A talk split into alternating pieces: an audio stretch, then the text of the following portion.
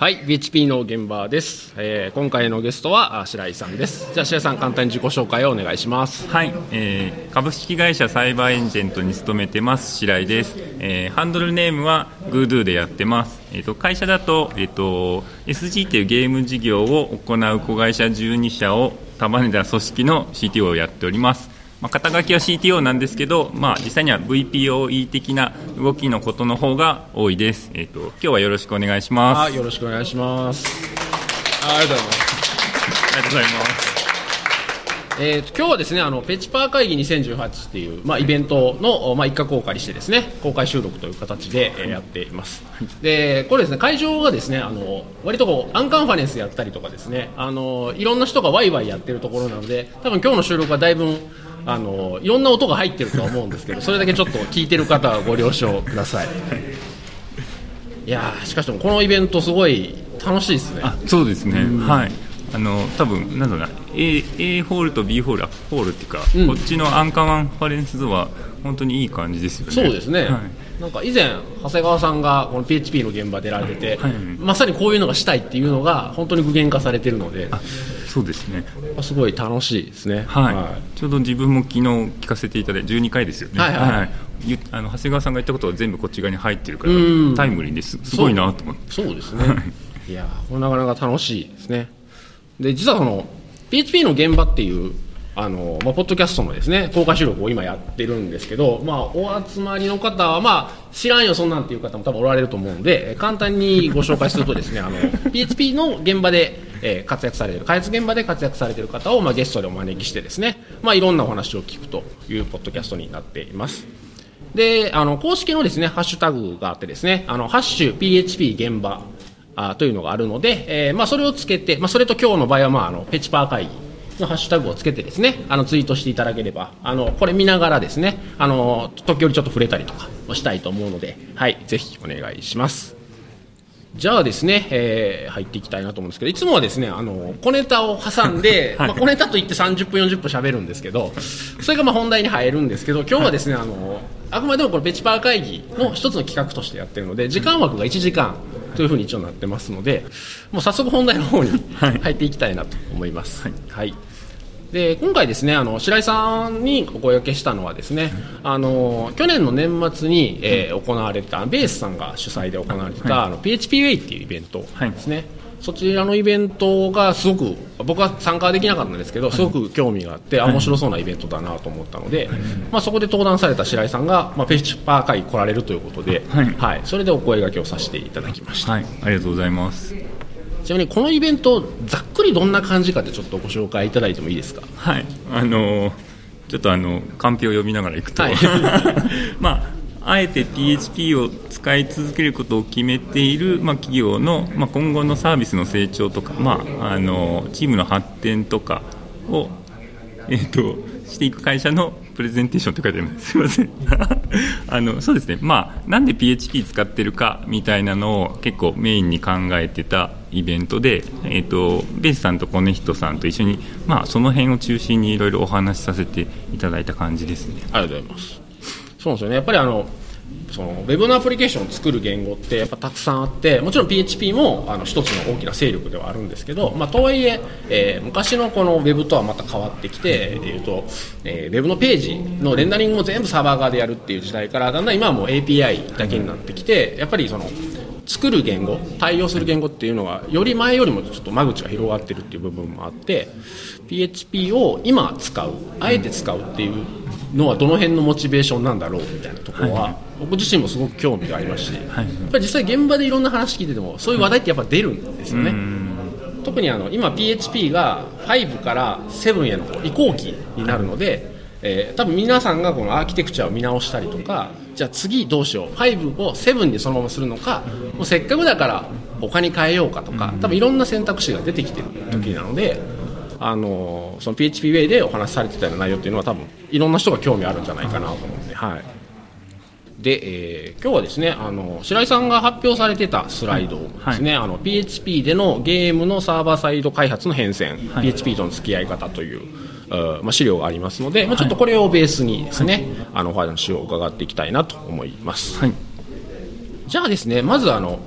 サイバーエージェントさんとか、まあ、そのグループ会社含めてですね、あの PHP ってどんな感じで使われているのかとか、はい。まあ、その経緯なんかをちょっとご紹介いただけます？でしょうかはい、わかりました。えっ、と、そうですね、まあ、サイバーエージェント、いろんな事業をやってるんですけども、まあ、ちょっと自己紹介の時にも簡単にお話しさせていただいた通り、まあ、自分、ゲーム事業をメインに見てるので、まあ、ゲーム事業中心になるんですけど、えっ、と、ゲーム事業が立ち上がったのが2009年ですかねぐらいで、まあ、2009年、10年ってまだまだ、あのなんだろうモバイルだといわゆるガラケーですよね。フューチャーフォンがメインの時代だったので、まあ、フューチャーフォンの、えー、とゲームを作るときに、まあ、どういう、えー、と言語を選択するかっていうところからスタートした感じです。で、まあ、なんだろうな皆さんちょっとその時代のことを覚えてるかわかんないですけど基本フューチャーフォンでサイト作るって言ったら自分の中でやっぱ PHP しかその時には選択肢がないのかなと思ってて割といろんなライブラリも揃っていた認識なので、まあ、なんで最初ゲーム事業でフューチャーフォンにゲーム作るってなると、まあ、PHP で作り始めましたっていうのがスタートになりますね。はいで当時なんですけどその PHP で作るにあたってあの資料の方ではケイク PHP をはい。フレームワークで使われてたことなんですけど、これケイクを選んだ理由とかなんかあったんですか？これあの恥ずかしながらあの自分がはあのジョインした時にはケイクが使われてたんですけどでまあなんだろうなあの自分なんだなレイレイルズとかも一時期触ってて、まあ、基本ケイクってその思想をそのまま受け継いでいると思ってるのであ、まあ、非常に触りやすいなと思って、まあ、ジョインして特に変える必要ないなと思って、まあ、そのまま割とケイクを使ってアプリを作ってた感じです。なんかその実際に多分ソーシャルゲームとかだとトラフィック量も半端ないですし、やっぱ負荷対策とかちゃんとしないといけないと思うんですけど、その辺でこう PHP を採用してて当時なんか困ったこととか特になかったんですか？多分あの PHP だから困ったっていうよりは、まあ、負荷対策って何すればいいんだろうみたいなノウハウが少なかったので、まあ、漠然としたノウハウはあるにしろ本当にどこがボトルネックになるかみたいなのは、まあ、ぶっちゃけやってみないと分かんなかったので、まあ、思い返せばいっぱいノウハウはあるんですけど当時はなんていうか、まあ、いわゆる手探りだったのでだから別に言語化言語っていうよりは、まあ、どこを気をつけないといけないかっていうのを方が、まあ後からは大事だって分かったって感じです。なるほどなるほど。じゃあその時代から次は2012年とか2013年頃ですね、今度は、えーブラウザーのソーシャルアプリの後期はい。になりますね、まあ、時代的に言うとあのサーバーがオンプレからクラウドに変わっていくとかそうですね。そのあたりだと思うんですけど、そのあたりでもまた傾向を継続して使ってるって感じなんですか？あそれだとそっか。自分さっき言ったことは嘘みたいになりますけど、はい。あのだんだん負荷対策のノウハウがあの分かってきたりすると今度、まあ、費用というかサーバー台数とか運用コストの方に目が行くので少しでもあのプログラムが早く動いた方がいいよねっていう感じで、まあ、フレームワークをもう一回再選定する感じのタイミングになりました。で、まあ、最初はケイク使ってたんですけどそのタイミングでなるべく軽い速いフレームワークがいいよねってことでコードイグナイターがまあ選ばれたという感じですね。あの何でしょうね。ちょっとコードイグナイター使ってる人に怒られるかもしれないですけど割と薄っぺらいというか、あのそんなにあの余計なことしないので割と扱いやすい感じであの使えた感じですね。いやコードイグナイターは割とそういう使い方されてるところが多いと思うので、はい、あのう薄い薄くて薄くて速いのが長所なので、はい、全然問題ないと。思います、はい、でその後ですね、まあ、この辺からちょっとだいぶあの本質に入っていくんですけど、はい。えー2013年か2014年のあたりですねこの転換期とスライドの方に書かれてますけど、はい。えー今まで PHP でガリガリやってたのが、あノードを採用するようになったはいはい。ですね。これノード今まで PHP 一色でやってたのにノードをじゃあ採用しようってなった経緯というのはどんな感じだったんですか？えっとですね、あのー、2つぐらい理由はあるんですけど、1個は、まあえー、とサイバーエージェントのゲーム事業は PHP を結構使ってたんですけど、他の事業は、まあ、やっぱ新しいものに取り組んでいて、に多分2013年、そうですね、2013年にあのメディア側がめっちゃノードを使い始めたんですね。であのノードいいからゲームでも使いなよっていうノリで言われてでまあ、ちょっと選択肢の一つは考えてたんですけどあ、まあ、それが一つですねでもう一個の理由はあのなんだ開発してずっとメンテナンスしてたの PHP のプログラムが割となんですかもうレガシーというか負債がたまりすぎてこれをまたあの流用して作るのってちょっとあの大変だなっていうのがあって、まあ、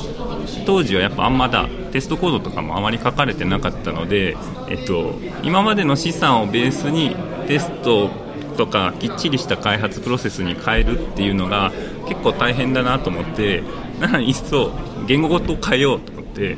言語を変えるとルールを一から全部決め直せるのであのテストコードを強制させれたんですね。でまあなんかまあそういう開発フローを変えたいからその手段として1回言語を変えてみましたっていう感じですね、まあ、結果は割とうまくいったんですけどあの今までテストコードがないあのプログラムだったのがまあ、Node.js 初めて触るからみんなテストがないと怖くて書けないので結構ガチガチにちゃんとテストを書いてくれてテストを書く文化を一気に根付けれたんでそれはすごい良かったかなと思ってますあ。なるほどそれは面白いですねあの PHP のアプリケーション古いレガシーのものがあってでそれをこう別の言語に書き換えた時の利点でなんかこうアーキテクチャが良くなったとか綺麗になったとかっていうのはよく出てくるんですけどいやそれ PHP で書き直しても同じやんとか思うんですけど 今今おっしゃった通りやっぱり PHP そのまま継続だと既存の資産がそのまま使えるしなんだろう開発フローも割とそのままでいっちゃう。例えばあ生地知ってるだけに、まあ、これでいけるやろって言ってしまうところをあえてあんまり得意じゃないというか経験のない言語に変えることによってその新しいフローを入れてっていうのがスムーズにいけるそうそうですね。ちょうどメンバーも結構新しいことに飢えててなんか新しいことやりたいと思ってたので、まあ、ちょうどいい人参になった感じで あのめめっちゃみんなちゃんとあのノードに適用してくれたので。でそうなるとじゃあもう PHP はもういいからどんどんどんどんノードに行こうよっていうふうにはならなかったんですえっとそうですね。あの結果で言うとならなくてなんていうかやっぱりあの、まあ、単純にそれは経験値の差ではあるんですけどノードで開発した時に、まあ、今まで PHP で開発したノウハウがやっぱ活かせない部分も多くてあ、まあ、それはあのプログラムの書き方とか気をつけないといけないところっていう意味ですけど、まあ、ノードだと必ず非同期なので、えーと、非同期の処理ならではのあの間違いとかがあるのでえっと、法文の中で非同期の関数読んで ヌルのまま 次の関数読んじゃうみたいなのとかそういう間違いとかも割とあって、まあ、そういうあのノードだからミスるところもあったのでまたこれ PHP と同じぐらい時間をかけて経験値を積むっていう選択をするか、まあ、またもう一回 PHP に戻るかっていう選択をして、えっと、着地は、まあ、あのある意味適材適所なんですけど、まあ、後半にもちょっと話すんですけどあのノードが向いてるプロあの API と、まあ、PHP で書いた方が API がてあ分かれてるよねって話で、まあ、WebSocket 使いたいときは Node.js を使って、まあ、普通のロジックを使いたいときは PHP で書くみたいな感じで分かれてった感じです。じゃあ今は PHP も割と残っててそうそうですね。はい。やっぱまあノード好きなエンジニアもいるんですけど、まああの人あ開発人数がやっぱ PHP に慣れてる人の方が多いので、まあ、PHP の方が割と多いですっていう。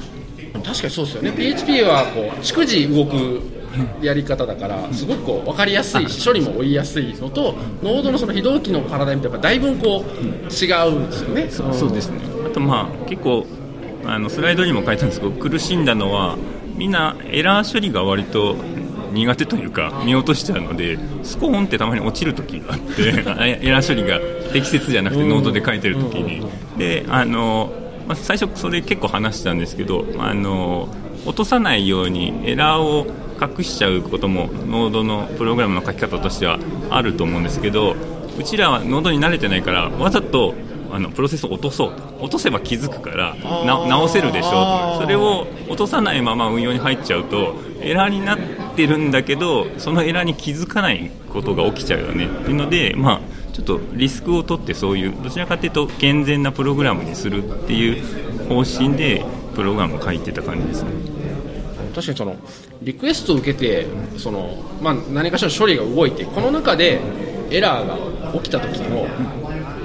把握の仕方っていう感覚って PHP ってやっぱだいぶ特殊というか 各リクエストが独立してるんで最悪一つのリクエストで何か処理がストンと落ちても他には全く影響がない。じゃない。ですか、その考えで他に移ると結構苦労すると思うんですよね。そうですね。なんでまあやっぱ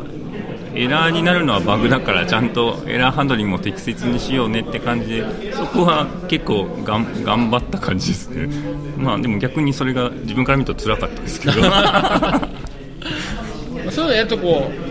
あ PHP ってそういう部分では楽なんだなっていうのが分かる そうですね。あるかもしれないですね、えー、じゃあ今はそのウェブソケットとかその一部の処理はノードで受けて、はい、それ以外は PHP とかそういうそうですね。そういう使い分けで大体やってます、ね、なんか他にその PHP とノード以外でこういう言語とか技術使おうかなとかっていうのあったりしたんです？かまああのやっぱり最近の流行りは Go 言語だと思ってて、まあ、Go 言語をどっかで使えるといいのかなと思いながら見ている感じですね、はい、ただまあなんちょっとまだ何とも言えないですけどね。まあ割とこうノードとこうなんですかねやらせたいことが似ているというか、はい、こうその非同期で何かしたいとか、はい、だしだから確かになんかこうノードで用が進んじゃってるっていう部分もあるかもしれないですね。そうですね、はいなんかサイバーエッジェさんのイメージだと Go も結構使われてるイメージが。そうそうですね。やっぱり ABEMATV が Go で基本的には書かれて動いてるので、まあ、そういう情報も流れてくるので、まあ、そういう意味で、えっと、なんだろう分かんなければ聞きにグループの中に聞きに行けばいいのでそういう意味だと敷居は低いんですけどまだそうですね。ちょっと踏み出せてはないんですけど、はい、じゃあまあ今は PHP は PHP でまあ動いてるとですけど、で今多分みんなが関心があるというか頑張ってるところで、うん、PHP5 から7への移行とかあると思うんですけど、今ってもう大体7にもう移ってる感じですか？えっ、とですね。あそうですね。えっ、ー、と23割がちょっとまだ5のままなんですけどほぼ7に移行した感じですね、はい、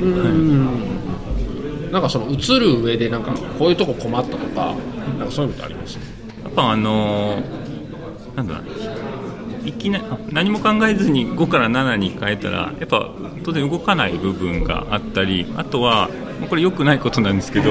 えっと、古いフレームワークのバージョンでずっと使い続けてるっていうのがあってフレームワークがそもそも7に対応してないのであのフレームワークのバージョンも上げなきゃとかそういうのとかあったのでその辺はちょっとやっぱ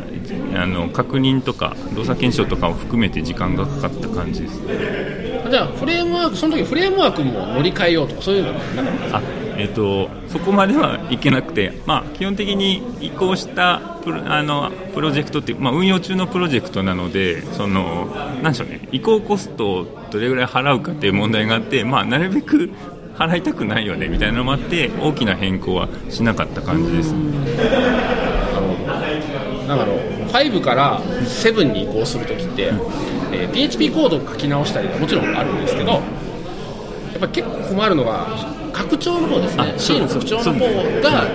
か対応してなかったりとか、対応遅かったりで、なかなか7に移れないとかあると思うんですけど、そういうのって特になかったですか、えーと、多分最初に7を移行を検討した時は多分そこが引っかかったんですけど最終的に移行するまでに拡張の方も多分対応してくれてちょっと時期を忘れちゃったんですけどあのメムキャッシュ周りが最初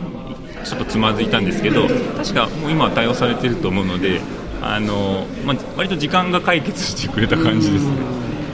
でそれはこう時期を待って対応が進んだら移るっていうあそうですね、はい、そう最初にコード書かれた時って PHP5 になってからなんですかねその初期のバージョンのアプリケーションそうですね。でもまあそうか。一番最初は5.1とかで多分書いてたんですけど、まあ、今運用中のやつは5.4くらいからだったと思うんですけど。あなるほど、はい、あじゃあもうだいぶまあ、モダンというか、まあ、最近のパラダイムになってからの書き方ですよね。あなるほど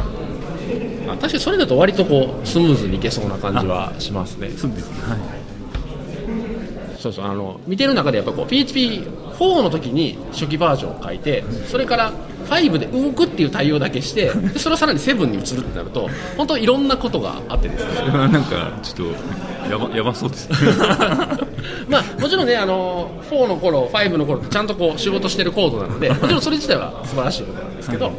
そうなんですね。どうしてもこう古い書き方で,、で PHP は割と広報互換性がちゃんとしてるので、はい。割と4の書き方のものが5で割と動くんですよね。そうで今度7になった時にいやーさすがにこれはっていうのがこのドンとこう負債を払わないといけないということにやっぱなりがちなので、はい。そうか。まあ5.4の頃だったら多分そんなにあそうですね。はい。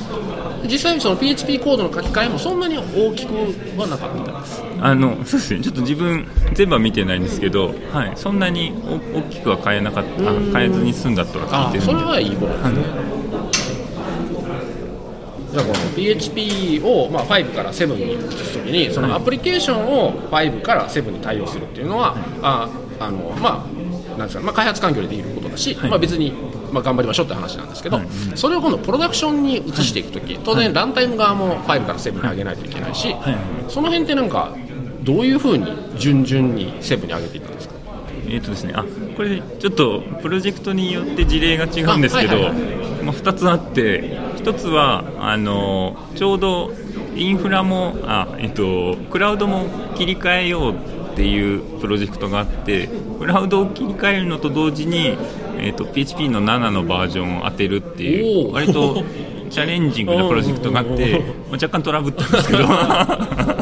ですけどまあそれ一気に変えるパターンと、まあ、それがうまくいけば楽なんですけど、まあうんそうですね。問題の切り分けが面倒くさくなるので、まあ後から考えるとちょっとおすすめじゃなかったなと思ったんですけど、まあ、もう一個はあのーまあ、皆さんが多分想像するあのちょっとずつ適用するっていうパターンで、えー、と1台だったかな？あの何台かあるうちの1台だけ、えっと、プログラムを7にして、えっとえっとミドウェアも7に上げてそれで様子を見てて、まあ、問題ないのよねって確認してから、えっと、一気にメンテに入れて切り替えました。でただあのそのプロジェクト、まあ、サーバー台数が多かったのと、えっと、クラウドじゃなかった、まあプライベートクラウドだったので、実際には結構手作業が発生あの5からあの PHP のバージョン5から7に、ね、上げるのに手作業が発生するプロジェクトだったのでちょっと台数に比例してちょっと大変だったっぽいんですけど、まあ、あの割とエイヤで切り替えましたっていう。そういう時ってあの、まあ、サーバー台数がたくさんあってその中の1台だけやるっていう方法とあと,、えー、と URI に乗ってパスによってこのこの API だけ7にするとかっていう方法もあると思うんですけど、あはいはいそれはインスタンスだけ7インスタンスにした。みたいな感じですね。ですねはい。なるほどなるほど。なんかいろんな人の話をしててですね、えーやっぱりそのアプリケーションのコードを7に置き換えるっていう話は、あの実際 PHP の現場でも何回かしてますし、あのいろんな人で話題は出てくるんですけどじゃあ本番環境を5の本番環境をどうやって7に移していくかってあんまり実はないなくてですね。であのやっぱり現場の人も意外と困っているっていうかいやなんとなく想像つく。んですよ、まあ、かなりデプロイだよねとか大体なんか想像はつくんですけどなんかそういう知見がもっとなんか世に出てくるといいんじゃないかなと思って。そうですね、ちょっと、はい、割と,、えー、と切り替えが完全に終わったのは最近なので、その大変だったプロジェクトは、まあ、そうですね、ちょっと情報を出せれば出していきたいですね。ぜひぜひ。はい、あのそうですね、あのなんでしょうね、言われパフォーマンよく言われてるパフォーマンスは本当に変わったので、あのなんでしょうね。なんでこんなにパフォーマンス上がるんだろうな。いいいいことなんですけどあの今までの PHP とは何だったのかって、ま、毎回思うんで。わかります。そうですよね。なんか突然パフォーマンス良くなるとね本当は喜ぶべきことなんだけどなんでってねちゃんと動いてるっていう。ねわかります？わかります。ちなみにその、えー5から7に本番環境を徐々に切り替えていくって大体どれぐらいの期間えっとあなんだろうな。あのそのメンメンテが取れるタイミングっていうのもちょっとプロジェクトによって決まってるので多分半年ぐらいはかかってますね。変えようって言ってから作業して検証してであとはひたすらいつ本番適用しようかってちょっとタイミングを伺っててそれがやっと最近取れてで適用したっていう感じですね。えーとメメンテっていうのは一回サービスを止めてってああそうですね、はい、回サービス止めてそこで一気に全部作業した感じですね。はい、なるほど。ええそれは一つのサービスではい、半年かかった？あそうそうですそうです。そうですね、はいあじゃあメンテしてその中の1台だけ PHP7 にして。あそそうですね、あのあ最初は、はい。えっとメンテなしで1台追加して7のインスタンスを追加してそれでまあロードバランサーから振ってもらって様子見てあまあ大体大丈夫だねってなってであとはまあそのいさっき言った本番に適用するためにいつ本番をメンテしていい時時期があるんだっけっていう、まあ、プロジェクト上の都合と相談してやったって感じですああなるほど。どれぐらいあじゃあまあ1台は当然別にオンラインのままであはい。1つすげ替えて、あそうですね。あとはじゃあそのメンテナンスのたびにちょっとずつその割合を増やしていく。あですそうでもなく。あい一発でやりました。あ4時1台やって大丈夫だったらもうドンと。あそうですね。おはい。すごい。へえそれはそうですね。確かになんでもうちょっと慎重にやった方がいいかもしれないですけど まああの一応ゲームだと不公公平性が大事なんであその5のインスタンスと7のインスタンスが混在しちゃうと7のインスタンスの方が有利になっちゃうのであレスポンスが早いのでまあなんでそういう意味だと一気に切り替える必要が要件としてはあるんですけど。あなるほどなるほどなるほど。あのそうです。特にあなんですかねボタンをなんていうかなタタイミングじゃないですけど相手より先にボタンを押した方がコマンドを送った方が勝つのでレスポンスが早い方が有利になっちゃうんでそういうのはちょっと気をつけてますていう。それはもうゲーム特有の事情ですよね。あそうですね。なんでそういう意味だと AB テストは若干やりにくいんですけど全然関係ないところ関係ないというかあのゲームのメインのところと関係ないところだったらいいんですけどメインに関わるところはちょっと差が出るとちょっとあのユーザーさんがあの不公平になっちゃうんで。じゃあその1台だけ入れてる時も例えばそのユーザーが例えばスタッフとかユーザーだったらセブンに見てるとかあそうそうね。そうそういう感じでやってるそうですね。あはい。とかまあメインのところには影響ないところをまずチェックするみたいな感じではい。なるほど。まあまあ要件をお聞きするとなるほどっていう感じですけどなんか結構こう大変大変というかこう覚悟がいる そうそうです。1台を100にするっていうのはいきなり。そうですね。まあ無事終わってよかったなしか思えないんですけど、はい、まあもちろんねそれまでにこう綿密にちゃんと継承されてるんでしょうけどあそうです。ねえー。じゃあと特にその何か困困ったとかな障害が起こったりとか別にそういうことはなかったですか？そうですね。あのおかげさまでというかあの無事終わったんで、はい、何も何もなかったって聞いてるんで、はい、あ 自分立ち会わなかったんで。ああなるほどえー、あでもそういう話はやっぱりぜひそうですね公開していただけるそうです。はい。はい。参考になる。わかりました。割とこうやっぱりこう開発プロジェクトの中でちゃんとしたこうインフラチームがあるとこだったらいいんですけど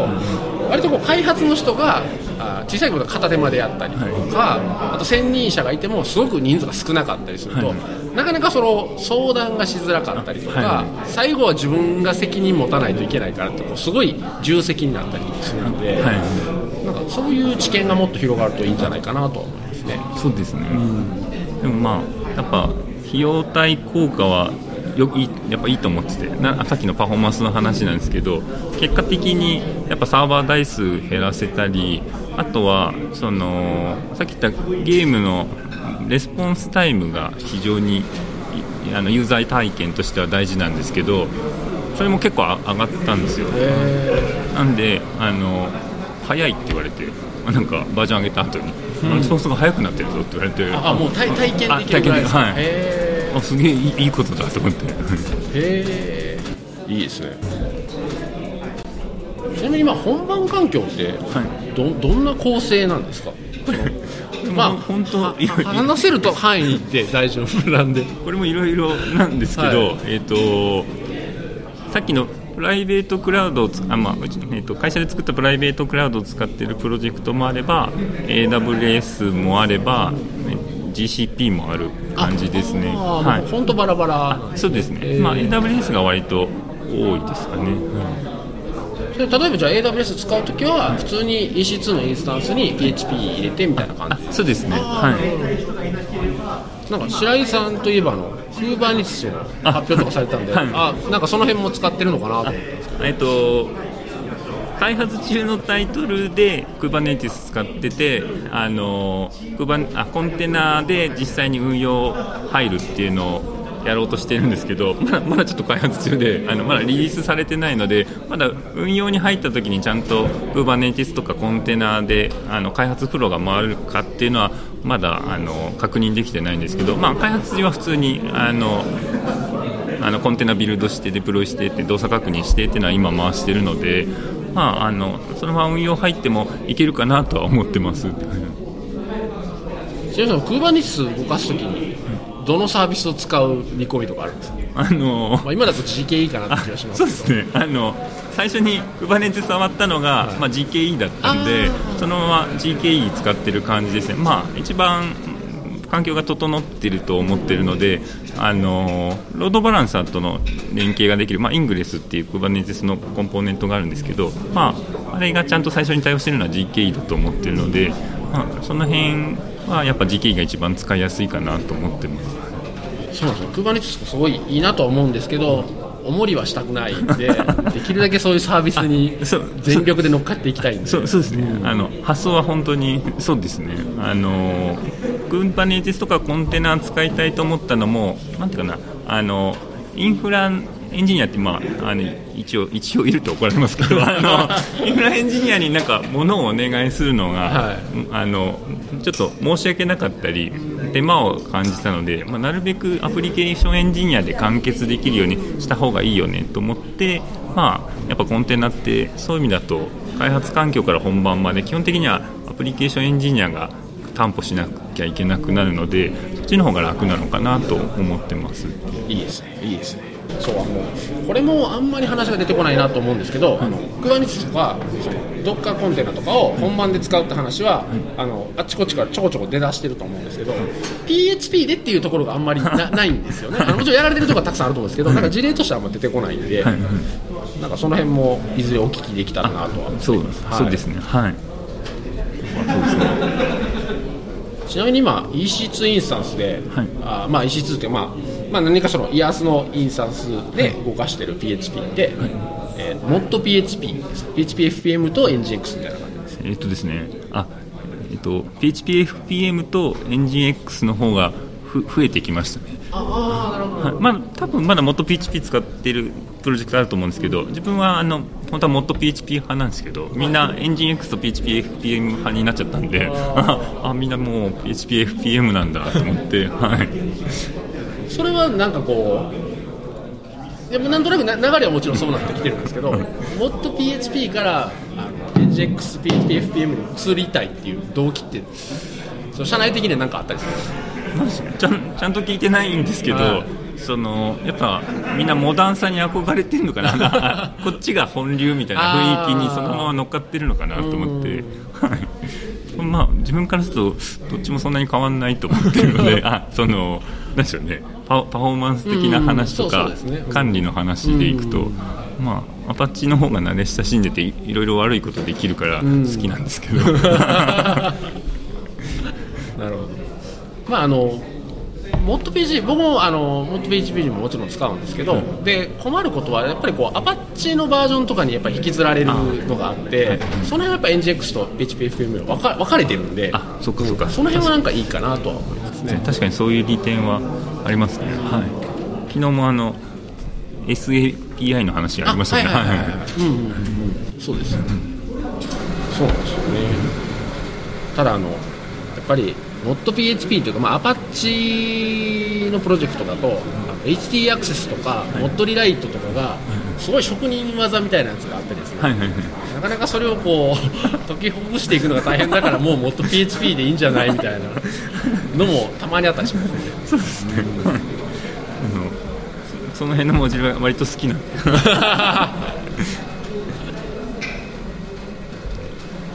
じゃあせっかくの環境の流れになったんで、はい、ちょっと開発環境とかもちょっとお聞きしたいなと思うんですけど、はい。はい、開発環境ってまあ、今だと多分その、まあ、ベイグラント使うかボッカー使うか、はい。みたいなのがまあ多いかなとは思うんですけど、はい。どどんな感じでやってる？でもそうですね。大体ベイグラント使っているプロジェクトが多くてさっきの、まあ、Kubernetes 使っているプロジェクトは、まあ、ドドッカーを動かしてるんですけどそれ以外は大体多分ベイグラントかもしくはあのー開発とか運用が進んでいくと、まああのークラウド上に自分が開発するブランチのあのインスタンスが割り当てられるのでもうすぐすぐいきなりあのデプロイしたりします、へー。でそそのクラウド上で動作確認するみたいなのもああります。ああなるほど。普段はあの自分の、まあ、Mac なり Windows なりの中で、仮想環境を使って開発しててそそそそうですね、はい、この辺ってちゃんと専任で整備する人がいたりするんですか？えっ、と悩ましいとこです そうですよね。大体プロジェクトに新しい人が入ってくるとその最初に開発環境の手引きでベイグラントで作るんですけど動きませんって言われてであのあじゃああの動かなかったところをウィキに書いて直しといてって言って あの新しい人が入ってこないと開発環境のドキュメントが更新されないって感じですね。あーみんな一回作ったらそのまま使ってるから。そうですね。動かなくなってもあのみんなてもう元からいた人は適当に直しちゃうんであー。のはい。そうっすよね。その辺ってなんかこう、うんなんかわかります？あのやっぱりそういうの専任でやる人がねあの、まあ、開発環境だけじゃなくてもその多分 CI とか CD 環境とかもそうですけど、なんかそういう開発を後押しする環境を作るっていうのを専任でやってるやる人がいるとすごい楽だろうなとは思うんですよね。そうそうですね、まあ、それだと多分本当はドッカーとかに本当は切り替えた方がいいのかなと思って結局ドッカーは開発だろうが本番だろうが基本的には同じイメージの方がいいと思ってるので,、うんそこを真剣にメンテナンスするようになると思うので動かな開発環境が動かなきゃ困るってことにあ直つながると思うので。なんでまあそうですね。本当はベイグラント使いたくないんですけど あのまだちょっと時間かかるかなと思って。ベイグラント、まあ、当時ベイグラントで作ってそのままずっと開発してるものって別に困らないんですよね、うん。別に困りはしないので、いやうちも結構ありますね。全然全然別にベイグラント普通に使ってるしあのある時から以降のものは全部ドッカーでやるしみたいな。多分そんな感じですよねやっぱりね。そうドッカーの PHP のイメージってはい。自分でビルドしてます。もうオフィシャルのをそのまま使ってます。あ基本はオフィシャルのを使うようにしてて、あのードッカーイメージ作り出すと多分いろいろ沼にはまりそうなんでしばらくは、まああの困困るまではオフィシャルイメージを使うっていう感じで、はい、考えてます。それもなんか割と流派っていうか と突き詰めるところはやっぱり一からビルドしてあそうそうですね。はい、あのサイズが大きいとかなんかそうですね。必要なものがないとかそういう不満が出てきた時に考えればいいかなと思ってまあ一番最後でもいいかなとまあまあ思ってます、確かにね、うん。まあ、動動けばいいっちゃうからね、まあ、動動いてこの要件さえ満たせればねパフォーマンスとか、ああ分かります。他にじゃあ開発環境でエディッターとかってギターは人それぞれっちゃ人それぞれでしょそうそうですね、特にに決め会社だと特にルールはなくて決めてないので。でもまあやっぱ PHP ストームがやっぱ人気ですよね。あ自分はあの VS コードなんですけど。ああそうなんですね、えあの、はい、PHP ストームをちょっと使いこなせてないんで、まあ、VS コードでいいかって、へはい。え VS コードってちゃんと定義ジャンプとかできるんですか？あはい、割と高機能なんで、はい。まあ、普通に、なんていうかな。こ、凝ったことしなければ、あの普通の ID に備わってるのは大体備わってるんで困、困りはしないんですけど、ただ、まあ、PHP ストームほどまだ便利ではないと思うので、その VS コードで PHP 書くときって、なんかそのランゲージサーバーみたいなの立ててやってる、えー、と立ってたつもりなんですけどちゃんと動いてるかどうかちょっと 自信がないんですけど。あこれインストールしてって書いてあるからマニュアル通りにやってまあ一応動いてるのかな え ーまあでもなんか何かしら解析してくれないと定義ジャンプとかできないわけああそうかそうですね。じゃあ動いてるか。そうですね。ちゃんとここおかしいよって教えてくれたり、あはい。あー。ジャンジャンプはするので、えはい。ーあそうなんですね、なんか割とでも VS コードは最近聞くので、まあ、PHP に限り他の言語でも割といいっていう話はよく聞くので。そうそうですね。はい。結構はい。便利に使ってる感じですね、はい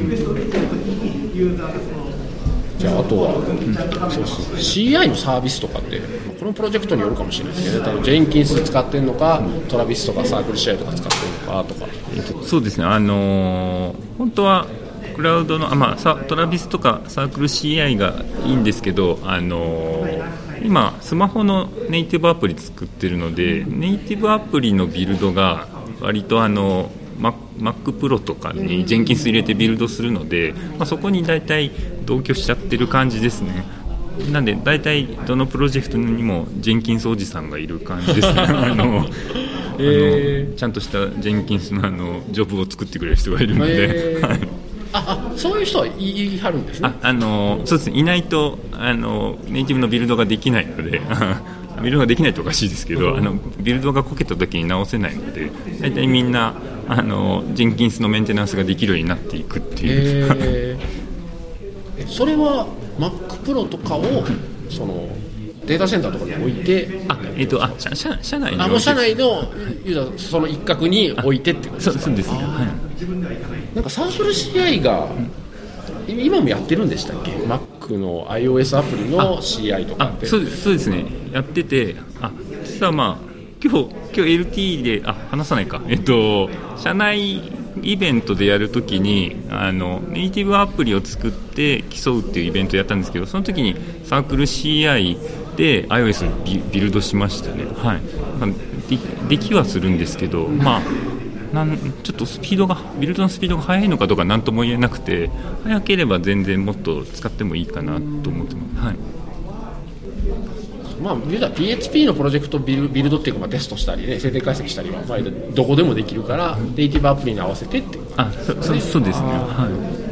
い、なんか分かる話ですね。やっぱあのビルドの時間が割と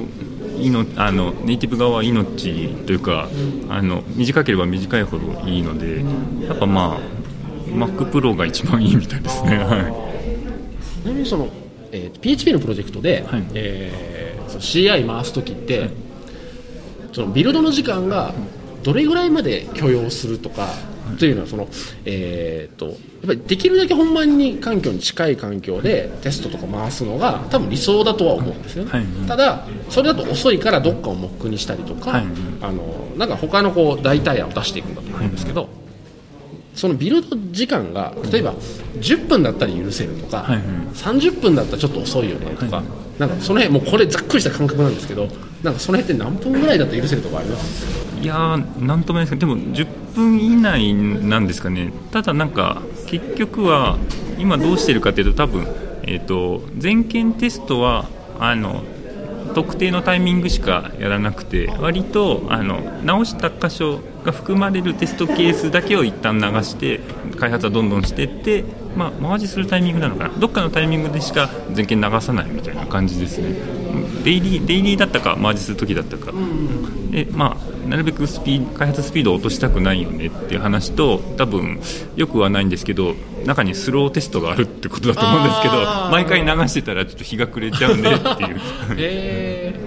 ー、じゃあ、えーと、普段のあのプロリクエストとかでのあまあ、プッシュした時はそんなに言うと割とすぐ終わる、あそそうですね、はい、それでなるべく済ますようにしてで大事な時だけ全件テストを流してあ多分そうですね。マージする時です。マージすマージする前にローカルで1回全件テストを流してプロリク出してねみたいな感じですね。まあやっぱ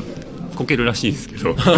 営業範囲じゃないと思ってて、うんうん、あの流したらこっちにも影響してたっつって。はいね。まあ、まあそこでも本当難しいところ。理想はねオールテスト毎回流せればいいんですけど。そうそうですね、うん、そそんな切り分けでやってますね、はい。じゃスローテストがあるということはそのオールテストに関しては割とこう、えー、ちゃんと DB 叩いたりとかあんまりモックせずにやるようなテストが含まれてる。そうそうですね。結構どれちょっと時間忘れちゃいましたけどそれ毎回やってたら日が暮れるなっていう時間だったんであのあ毎回やんな10分20分とかじゃないってことですねまあ、まあそんだけでもかなり大きなテストをあ、まあ、言うと、まあ、あの疑似的に HTTP リクエストを投げてなんか処理してレスポンス見てとかそんな感じなんですかね。そこまではやってなかったと思うんですけど。はい。まあまあ、テストケース数が多分増えちゃったということだと思う。結構あの真面目にやってるプロジェクトだとやっぱカバレッジがだいぶ高くなってきたんで、はい、なんでちょっと単純にテストの量が多くなったっていう。あまあフローテストも当然あるんですけど、はい、量が多くなってきたからなのかなと思ってます。なるほどなるほど。そうなんですよ。ねやっぱ割とあのそのどれぐらいだったら許せるかって特に指標はないので、はい、大体みんな10分っていうなぜか 謎の数字が出てくるんですけどあでも確かに10分だったら許せるねっていう話にはなるんですけどあの関わってるところでやっぱりこう5分超えたらダメっていう方もおられてですね、はい。はい、いやそんなことないんじゃないですか みたいな話をしたりとかなんかそこも割とこうみんなこう手探りでやってるところはあると思うので。まあ、開発のリズムが崩れない程度っていう感覚なのかなとは思ってますけど10分ぐらいだったら多分あ自分タバコ吸わないんですけどあのタバコ吸いに行って戻ってくれば終わる時間だと思ってるので,、はい、それぐらいはセーフなのかなと思って。CM 回す時ってテスト以外にも何か回したりするえっ、といやあまああのデプロイトセットになってるとかぐらいであの、はい、特にそれ以外はあそっかえっ、ー、とリントリントとかですね。あのなんだっけな。一応 PHPCS とかえっ、ー、とあ名前忘れてた。MD でしたっけ？あの、は一応やってた気がしますけど、はい、それまあやってたとしてもそれぐらいですね。あなるほど、静的解析とかがっつりちゃんとやってるとこって、あるのかなって。あの一時ですねあのそれこそジェンキンスを使って PHP のプロジェクトを CI で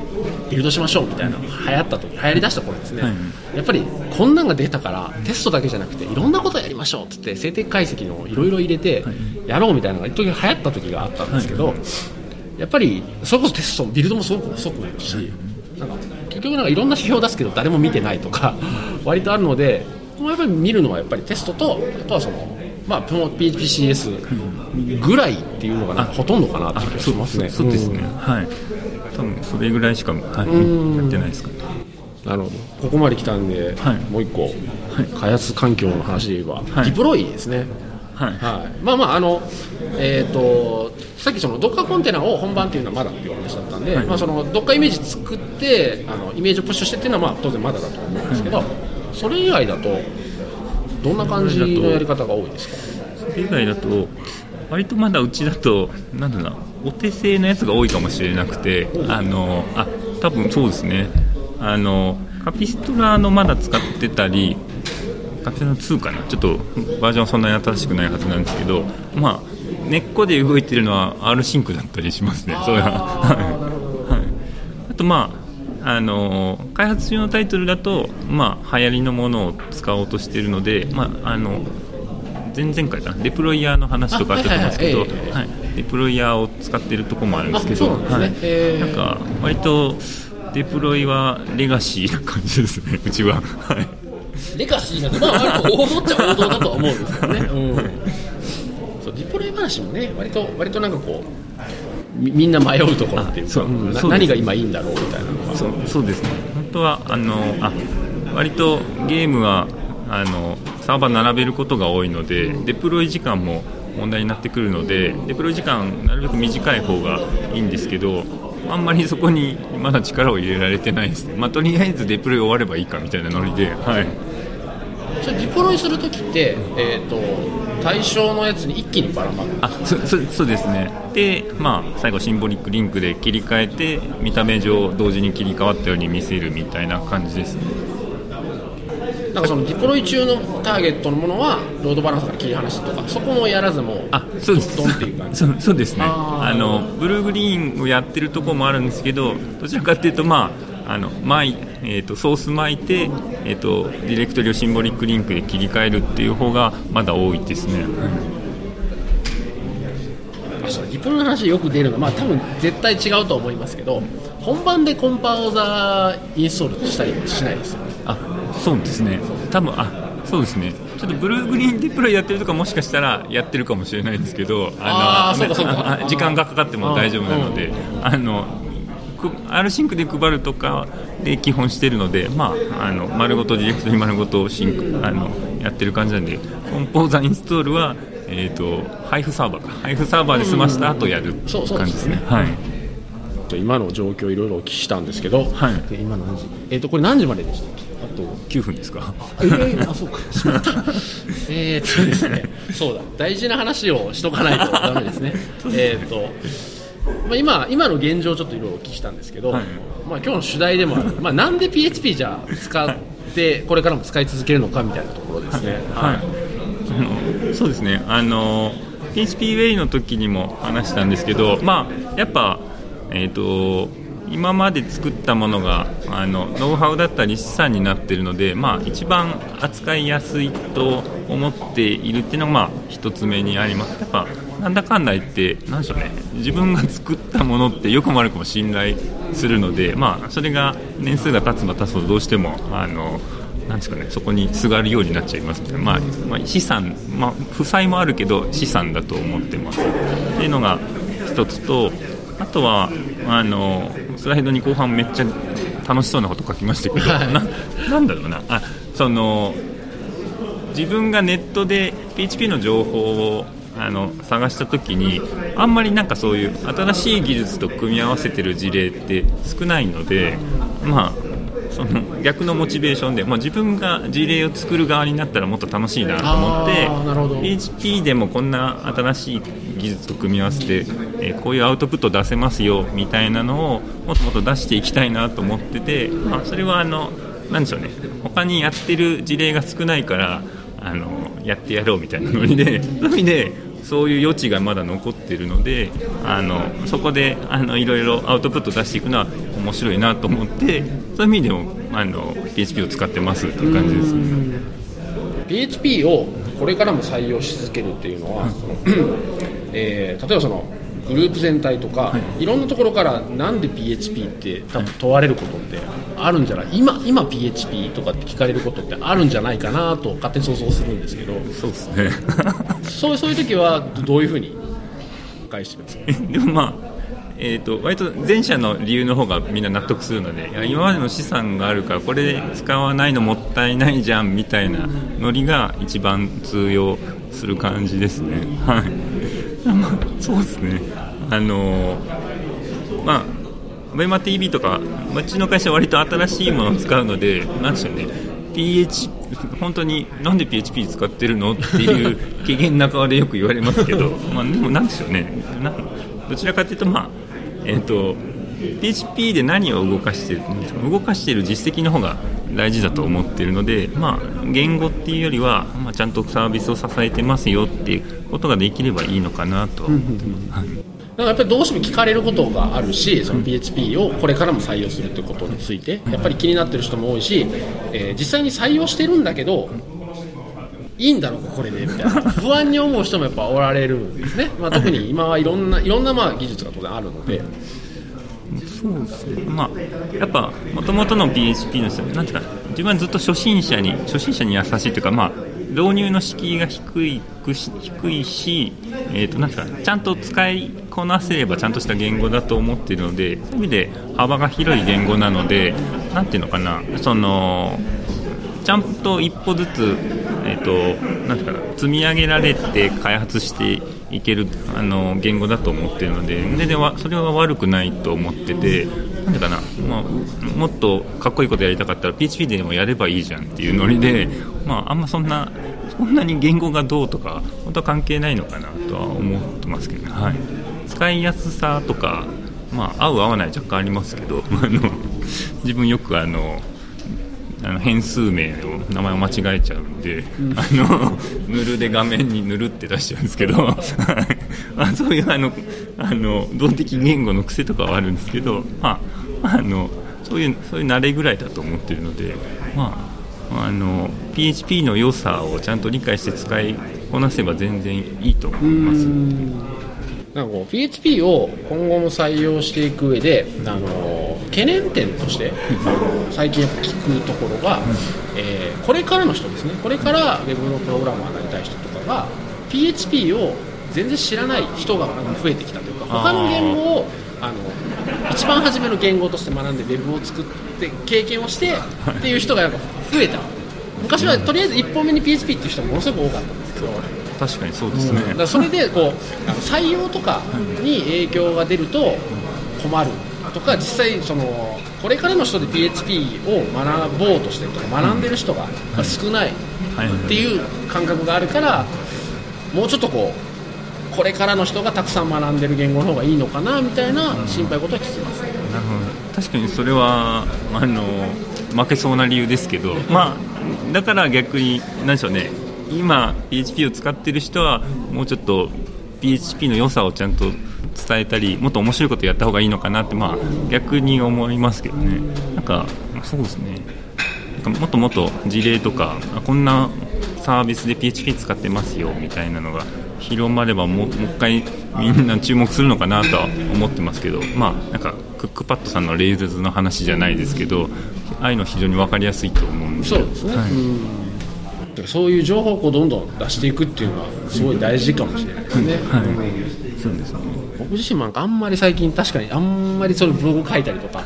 してないなと思うので、うん、そうですね。ちょっとそういうのはしないといけないなと思いますね。はい、自分もあのブログ書いてくださいってあの PHPWay の時言ったんですけど、あのその時以来ブログ更新してないのであの あんま人のこと言えないんですけどあのでも本当に情報発信はやっぱあのややっていくべきだとは思っているので、はい、あと2分ぐらいしかないんですけど、えっとすみません、最後にせっかくあの以前ですね、あこれ始める前にあの質問を受け付けてですね、ちょっと1問だけじゃ時間のあれで、えー、答えていただきたいんですけど、えー、これはえっと中村剛さんっていう方からいただいた質問で、はい、えー、サイバーエージェント内での PHP 事例とかあればもっと聞きたいですという。ですね、まあ、今日割とお話しいただいている部分もあるかと思うんですけど。そうですね。あの全全体感でいくとえっと、いくつかある事業のうち PHP 使ってるのはゲーム事業ぐらいであとは逆にスタートアップうち子会社いっぱい あの生まれたりなくなったりしていくんですけどあのスタートアップスタートアップ系の子会社はあのやっぱ PHP 選ばれることがあります。やっぱなんでしょうね。取っかかりとしてはやりやすいっていうのがあるみたいでなんで、はい、いくつかの子会社は PHP 使ってます。ただまあなんでしょうね。皆さんがあのサイバーエージェントで思いつくようなサービスは割とモダンな言語を使っていることが多いです。だから ABEMATV とか AWA とかは Go を使ってたりするんですけど、まあ、ちょっとなんでしょうね。目立っているところは全然 PHP 出てこないんですけど、まあ、使っているところはそこそこそこありますっていう感じですね。今から作るサービスでも PHP を採用しているところもあるあそうですね。あのー、やっぱあのー、なんでしょうね結局は採用的な話になっちゃうんですけど結局エンジニアものを作れるエンジニア集めどうやって集めようって言った時に、まあ、あの PHP のエンジニアだったらいるみたいなところからスタートする時もあるのであ,、それは社内にっていう。あとかあの募集をかけた時にですねあの会社立ち上がった時に人を集めないといけないんで。まあ、そうですね両両方あるんですけど。ああじゃあ別に PHP でっていうんでも割と人がまだ来るっていう感じですか？ちょっと何とも言えないですけど。ねあの言い方ですけど誰でもいいってわけじゃ当然ないでしょうからね。あなるほどなるほど。えー、そうなんですなんか割とこう PHP 今も使ってしこれからも使っていくぞってところは、えー、先ほどおっしゃあのおっしゃられたようにその既存の資産があってそれを継続っていう意味ではあの割とよく聞くんですけど、はい、これから新しく立ち上げる何か作るときは、はい、それこそだレイルジ使えとか、はい、他の言語を使うみたいな話をなんかちょこちょこ聞くんで、あそうですね、まあ、自由に選ぶんですけど、まあ、その中にもやっぱ一定数 PHP もまだありますよっていう感じですね。いいですね、多分 PHP で作るって言ってもね、まあ、他の言語でもそうですけど時代によって言うと全然違うものにやっぱなるので PHP4、5今7で作るって言ったらまたね全然違うものになるので、はい、そうですね、うん時間になっちゃいました早いですね1時間ってね。いつももっと長いですいつもはですね そうですね。2時間か3時間ぐらい取って、まあ、ちょっと削るぐらいなんですけど、はい。まあ、1時間まあまあはい。すぐ過ぎちゃいます、はい、そろそろ時間ですけどせっかく聞いていただいたので何かご質問ある方おられれば、はい。PHP7 変えてい。けるけど今まで PHP5 で書いてたのを PHP7 に変え過去のもの積極的に変えていくっていう計画がありますあはいあの PHP57 に変えていく計画というお話だったんですけどさっき言った、えっと、試しに7に変えたプロジェクトが結構費用対効果っていう意味であの絶大な結果を出しちゃったのでもう5を使ってちゃだめだよねっていう雰囲気が社内に流れて基本的には全部7に置き換えようっていう流れになってます。構文的な部分あこ構文的な部分ですか？えっ、とどうなんだろう？あえっ、ととりあえず動動く状態でっていうのが多いのでそのモダンな書き方に書き換えるとかはまだちょっと先になるかなっていう感じですね。割とそのままそのままあの動かないとこを潰すっていう移行の仕方になっちゃってます。あそうですね。新しいところは、はい、7の文法を入れつつっていう感じですね。はい。ありがとうございじゃあまあ他にも多分白井さんにお聞きしたいことはたくさんあると思うので また、はい、また次回以降で。ぜひ。はい、お願いします、はい、ありがとうございます、はい、じゃあ、まあ、お時間来ましたので、今日はここまでで、はい、じゃあ今日のゲストは白井さんでした。どうもありがとうございました、ありがとうございました。ありがとうございます